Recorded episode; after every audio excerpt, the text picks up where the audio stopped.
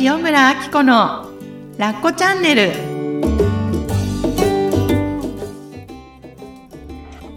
ラッコチャンネルは他人の価値観から自由になってあなたらしく心豊かに過ごす方法をお伝えする番組です。こんにちは塩村あき子です。さあ今回も前回に引き続き、インスタライブで同時配信しながらラッコチャンネルお届けしています。えー、前半のお話にもね、すごく響きましたっていう言葉だったり、ね、拍手だったり、あ、アッコさんの言葉ものすごくパワフルっていうね、本当にありがたいコメントをいただいて、もう勇気100倍アンパンマンでございます。さあ、そういうことでね、今回も今年の流れを上手に使う自分の極め方、えー、前回はそもそも自分を極めるってどういうこと？っていうことと、なぜ今年、今の時代それが必要なの？っていうお話をさせていただきました。えー、簡単に言うとね、えー風の時代って言われてますけれども、2020年の流れを受けて、まあコロナを筆頭に、私たちは本当に、あの、既存の価値観をこう揺さぶられて、今までのやり方とか考え方っていうのが通用しない世の中をバンバン見させられているし、肌で感じていますよね。うん。それで、やり方とか生き方っていうのを皆さん本当にゆっくり考える時間があったんじゃないかなって思います。で、そんな中で、風の時代、私の解釈も含めてお話しすると、あの、個人の発信力がやっぱりすごく影響力を持ってきましたよね。で、あの、組織のパワーというよりも、個人の発信力が世の中を動かしています。今、実際。で、例えばあの、最近の話で言うと、ね、大物の芸人さんが大きな事務所を独立したりとか、で、しかもそれ一人じゃなくってね、コンビ二人でとか、もうオリラジ大好きなんですけれども、とか、あと西野さんとかね、あと芸能人の方、ね、女優さんとかも、あの、ね、事務所を辞められて独立されてとか、やっぱりその組織にマネージメントされるっていう、そのメリットももちろんあったと思うんですけれども、もっと個の自由、なんかこの自分のできることっていうこの可能性に目覚めていった方々なんだろうなと思って、すごく眩しく私も見ているところです。うん。で、この個人の発信力が影響を与えていくということで、どんなことが私たちに起こっているのかなっていうと、本質的であることをすごく求められているんじゃないかなっていうお話をさせていただきました。本質的であることっていうのは、わかりやすく言うと、自分らしくとか、自分に素直に生きるとかね、そういうことです。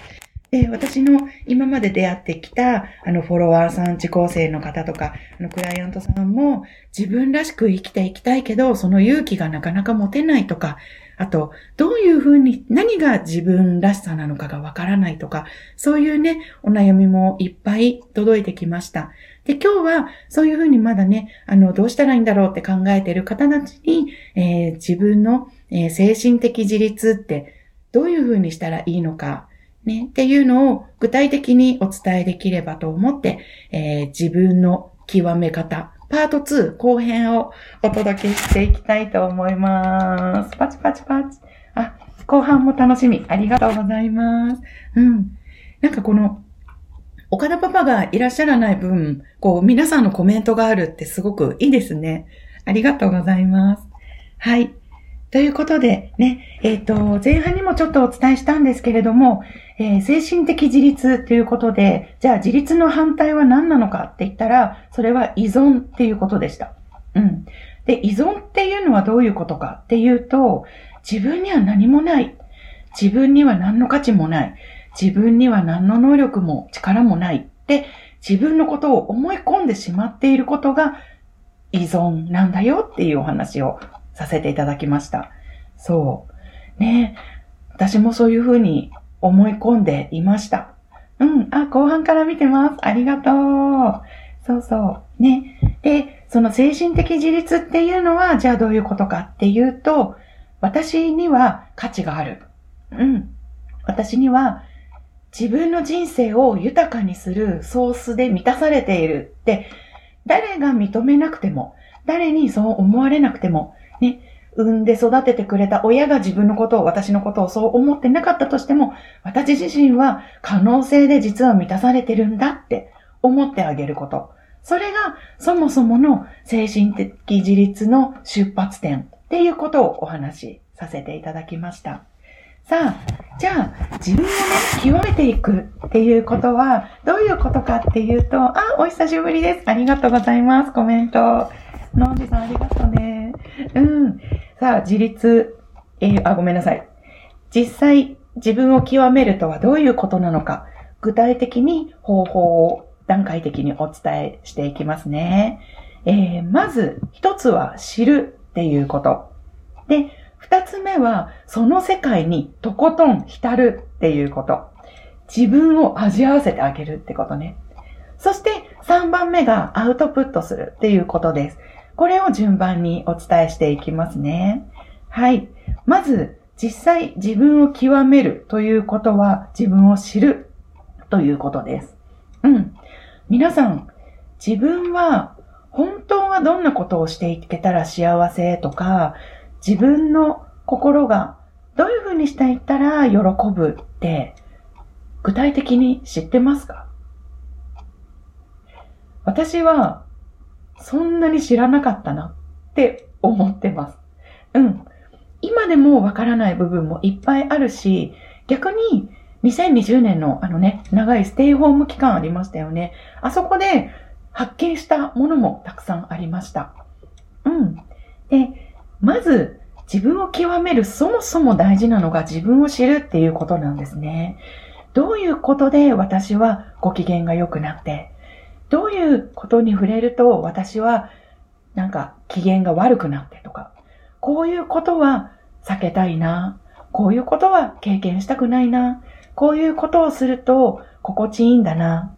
嫌なんだな、それを喜怒哀楽、快不快、立体的に自分のことを知ってあげるっていうのがそもそもの始まりなんですね。うん、すっごく大事なこと。ここを自分のことが分かっていないまま、この2番目の、このね、その世界に浸るとか、アウトプットするとかってしても、やっぱりなんか中身がスカスカで、言葉だけが先、なんかこう、上滑りしちゃったりとかするんですよね。うん。なので、まずは自分を知るっていう作業が大事です。改めて、自分はどんなことにワクワクして、ときめいて、興味をそそられるのか、うん。この放送を聞きながら、皆さんよかったらメモとか手帳に書いてみてください。うん。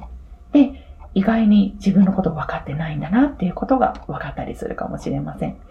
でね、自分のことを知る喜びっていうのは、心と魂がめっちゃ喜ぶ行為なんですよ。例えば、私は去年、プランターで、えー、お野菜を栽培しました。で、えー、今も水菜とかがめっちゃシャキシャキな新鮮なものが取れるんですけど、今もね、あの、ここ、ベランダですくすく育ってます。こういうことをやると私の心めっちゃ喜ぶんだとか、この植物と会話する感じとか、このエネルギーを交換する感じがめっちゃ喜ぶんだとかね。だから自然と触れることが私好きなんだなとか、こう自分を深く深く発見する入り口に立ってみるだけでも、あの、すごく面白いんですね。で、この心が喜ぶっていうことを皆さんにね、まずいっぱい味わってほしいんです。うん。で、これは、なかなかね、じゃあ日常生活の中で、なかなかこう気づきづらいかもしれないですけれども、一つ、じゃあこんなことやるといいよっていう提案があって、朝ノートをつけるっていうことです。今私、実は日の出と一緒に朝起きてるんですね。すごくないですか？私8時でも起きられなかったのに。でね、朝起きてまず朝ノートっていうのをつけてるんです。もうそれは思ったこと、書きたいことをただただ書いてるんですけど、でも朝の脳ってやっぱり前向きなんですよ。振り返りに適してるのは夜なので、あの私も講座とかワークショップで振り返り系は夜やるんですけど、このこれからのことを考えたり、このポジティブな自分を見つけたい時っていうのは朝がやっぱり最適なんですね。なので、朝ノートをつけて、あ、こんなことやりたいな、これ食べたいな、今日はここ行きたいな、この YouTube 見たいな、みたいな感じで、want、自分の want、欲をただただバーって書く。これだけでもすっごく発見があるので、よかったらやってみてください。うん。そして2番目。その世界に浸る。朝ノートとか自分のね、手帳とか何でもいいんですけど、この好きっていうのがだんだん分かってきたら、もしくはすでにいろいろあるっていう人は、一日決めて、とことん今日はその世界に浸るっていうことをしてみてほしいんですね。何をしてほしいかっていうと、その作業の中で、心の喜びをいっぱい受け取ってほしいんですね。うん。で、これは一日時間をかけなくてもできることだったりすると思うんですよ。例えば、あの、最近ね、の、そのなんか私先生術に心惹かれていて、ちょっとそのね、あの、好きな占い師さんの言葉に触れたいと思ってコーヒーを飲みながらその本を読んでどっぷりコーヒータイムだけ浸かる、浸るだけでもすごく満たされるし、あとはね、もう今日はもうね、海外ドラマ一日今日はもう浸るデーを作るとか、あと実際会いに行くとか、こうやってね、今ライブでいろんな方の言葉が触れられるので、そこに顔を出すでもいいし、もうとことんお金を使いたいとかね。小金でもいいんですよ。なんかあの、100均に行って爆買いするとか、あの、好きなことをやってみてほしいんですね。で、そのやってみたその日の夜でもいいし、次の日の朝ノートでもいいし、その浸ってみた時の心のスパスパークをまたノートに書いてみる。うん。こんなことをね、やってみると、あのー、またね、次の世界が広がっていくと思うので、ぜひぜひおすすめです。で、何度も言うんですけど、この心のスパークが私たちの心と魂の栄養なんですよね。で、これ、自家生成できるんですよ。うん。ホームメイド、ハンドメイド、スパーク、心のスパーク。ちょっと変な言葉なんですけど、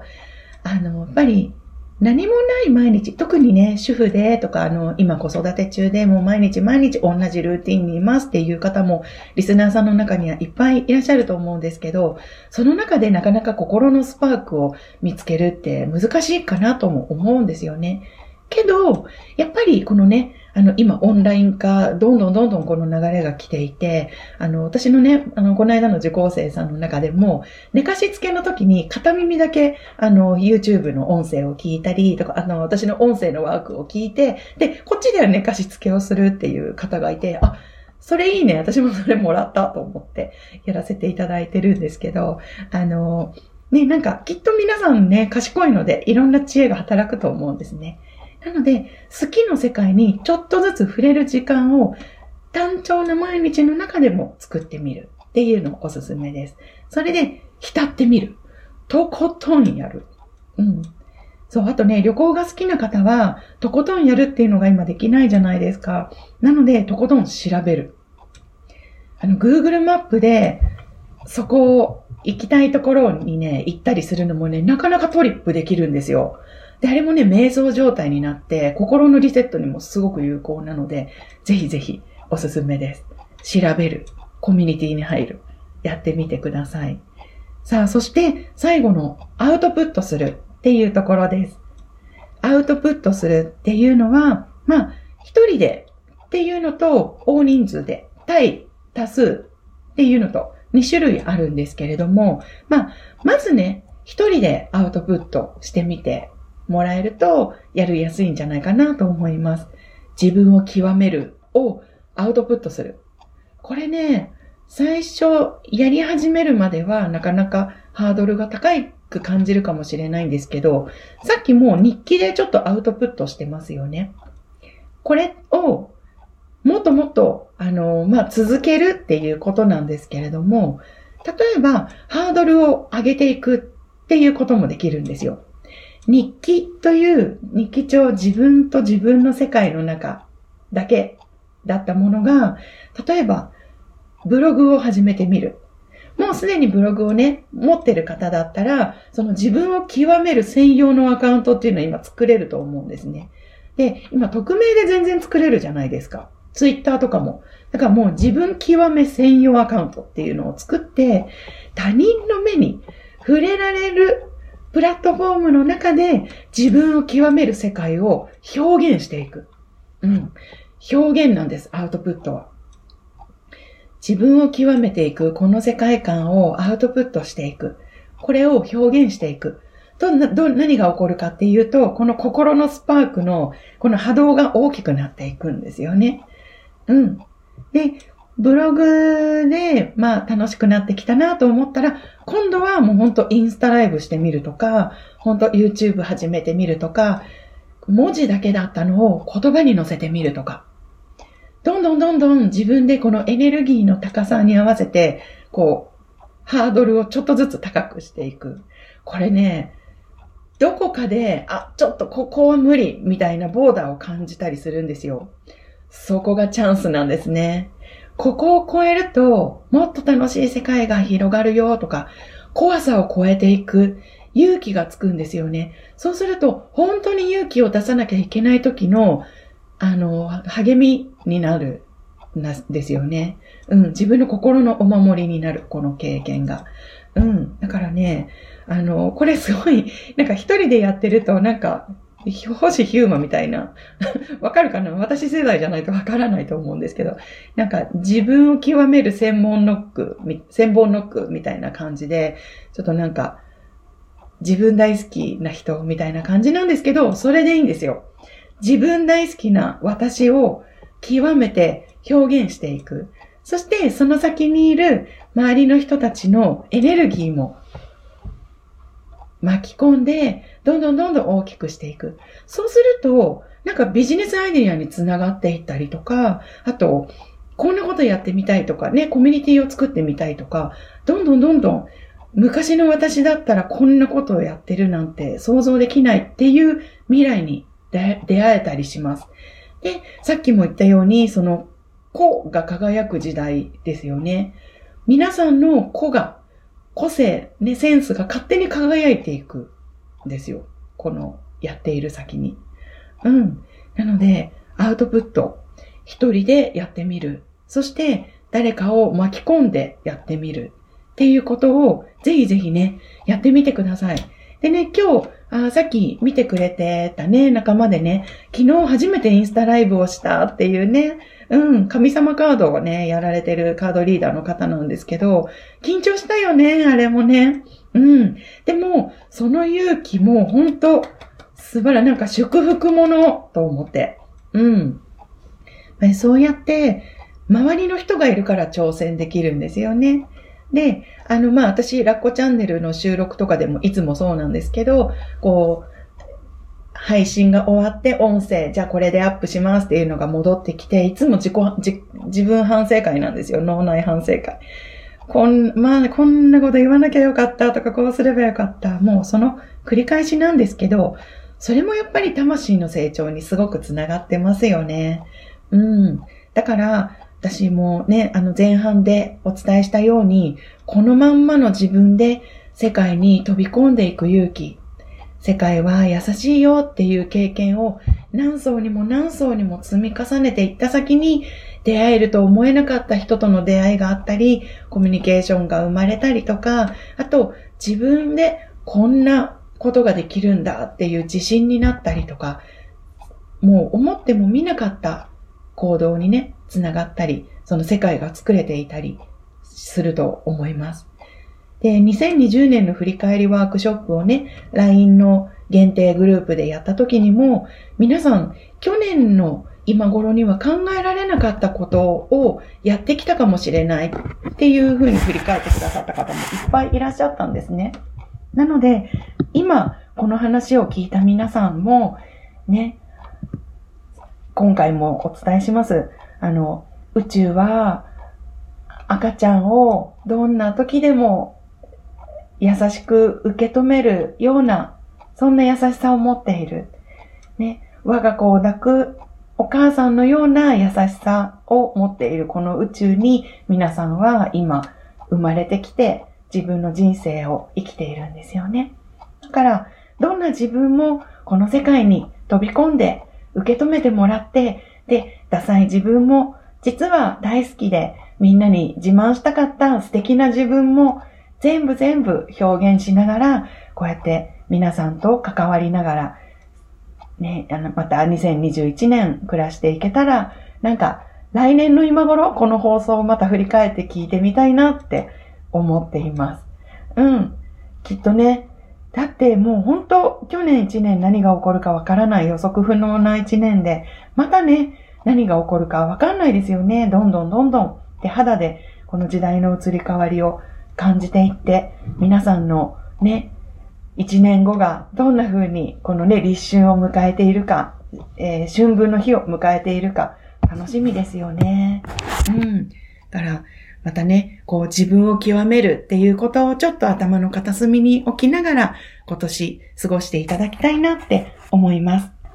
さあ、それでなんですけれども、えー、自分を極めるっていうことで、ぜひね、あの、私と一緒にこのワークをしませんかっていうことで、これ、ついさっき企画させていただきました。えー、3月の13日の土曜日、えー、新月の日ですね。この土曜日は、えー、夜にやろうかなと思っています。そして3月19日の金曜日、これは午前中にやろうと思います。えー、ズームで時代の流れに乗って自分を極めてなりたい私を作るワークショップっていうのを開催しようと思います。わーそう、もうこれもやっぱりね、あの流れに乗るっていうことで、このふとした思いつき、これも流れなんですよ。で、これをいかにキャッチしていくかっていうのを私もあの大切にしていて、で、この今回のライブ配信をやりながら、あ、これみんなとや一緒にやりたいなと思ったので、あの、企画してみました。で、詳細は番組の概要欄、もしくは私のメルマガ、えー、LINE アットの方でご案内させていただこうと思いますので、で、ライブ配信に参加してくださった方は、あの、LINE アットの方でね、とメルマガの方でね、えっ、ー、と、今日、あの、配信させていただきたいと思うので、よかったらね、あの、自分を極める、めっちゃ楽しいと思うんだよね、これ。うん。でね、やっぱりこの質問されて、出てくる自分の答えっていうのも、こう、未知なるものがあったりする、したり、あと、やっぱり私これか、みたいなね、あの、気づきにもつながっていくと思うので、2021年を皆さんらしく豊かに、えー、時代の流れに乗って、あの、過ごしていける、ワークショップっていうのね、よかったら一緒に過ごしていけたら嬉しいなと思います。はい。ということで、今回もありがとうございました。ラッコチャンネルは他人の価値観から自由になってあなたらしく心豊かに過ごす方法をお伝えする番組です。ライブ配信の皆さんもありがとうございました。